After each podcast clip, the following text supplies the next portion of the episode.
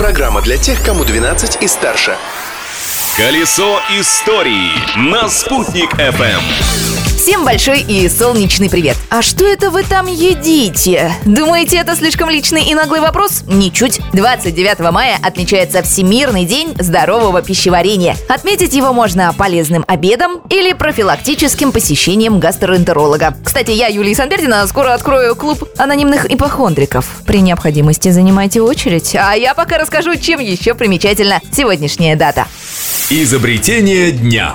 29 мая 1900 года американская компания Otis зарегистрировала торговую марку «Эскалатор». Незадолго до этого компания представила первый в мире эскалатор на международной выставке в Париже. Кстати, на той же выставке мастер Василий Звездочкин продемонстрировал куклу, которая потом стала исконно русской матрешкой. Но вернемся к эскалатору. Через какое-то время эта марка стала именем нарицательным, и теперь так называют любые движущиеся лестницы.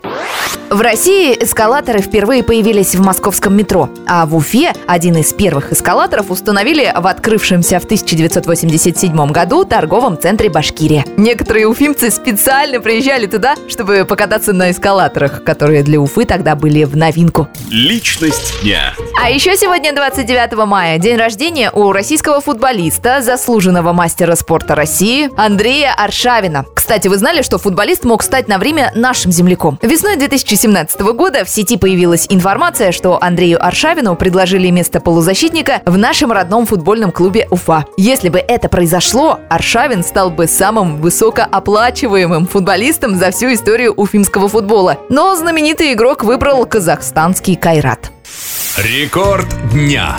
А еще в этот же день, но в 1953 году, состоялось первое восхождение человека на высочайшую вершину Земли Джамалунгму. Впервые взобраться на вершину смельчаки попытались еще в 1921 году. 30 попыток обернулись неудачей, но через 30 лет властелин мира, как называют Эверест непальцы, был покорен. Первопроходцами стали новозеландец Эдмунд Хиллари и шерп Норги Тенцинг. За это королева Британии удостоила Хиллари рыцарского звания и право добавить к своему имени титул «сэр», а Шерп получил от королевы медаль.